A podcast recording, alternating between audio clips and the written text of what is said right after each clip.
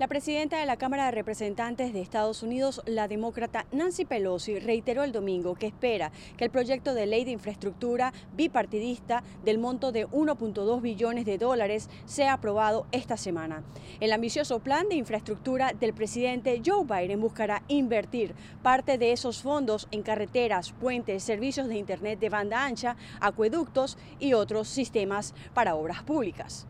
Por otra parte, el director general de Pfizer aseguró este domingo que es cuestión de días y no de semanas para que la compañía y su socio alemán BioNTech presenten datos a reguladores estadounidenses en busca de la autorización federal para su vacuna contra el COVID-19 con vistas a inmunizar a niños de entre 5 y 11 años.